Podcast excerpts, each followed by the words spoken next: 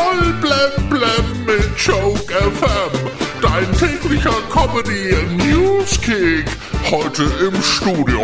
Hallo, Amigos mit Baby. Sechs Jahre nach ihrem Aus kommt Cindy aus Marzahn dieses Jahr wieder zurück.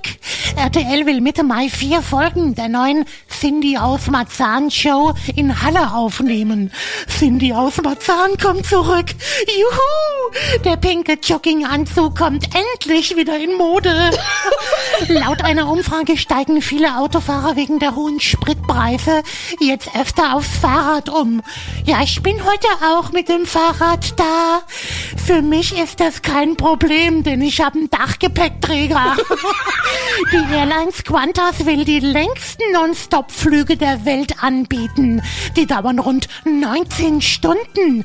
Wow, 19 Stunden. Und dabei ist die Wartezeit am Gepäck noch gar nicht mit eingerechnet. Oh, vegetarisch ernährte Kinder neigen laut Experten eher zu Untergewicht. Was hätte aus dem Suppenkasper werden können, wenn ihm seine Eltern ab und an mal eine Fleischbeilage gegönnt hätten?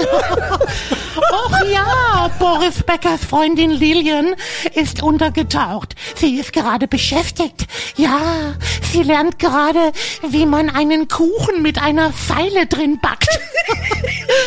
Heute ist Tag der Sonne. Ja, an einem Dienstag. Mein Gott, ich hätte den ja auf einen Sonntag gelegt. Ich habe uns aber heute zum Tag der Sonne extra was Leckeres gebacken. Ein paar schattige Plätzchen.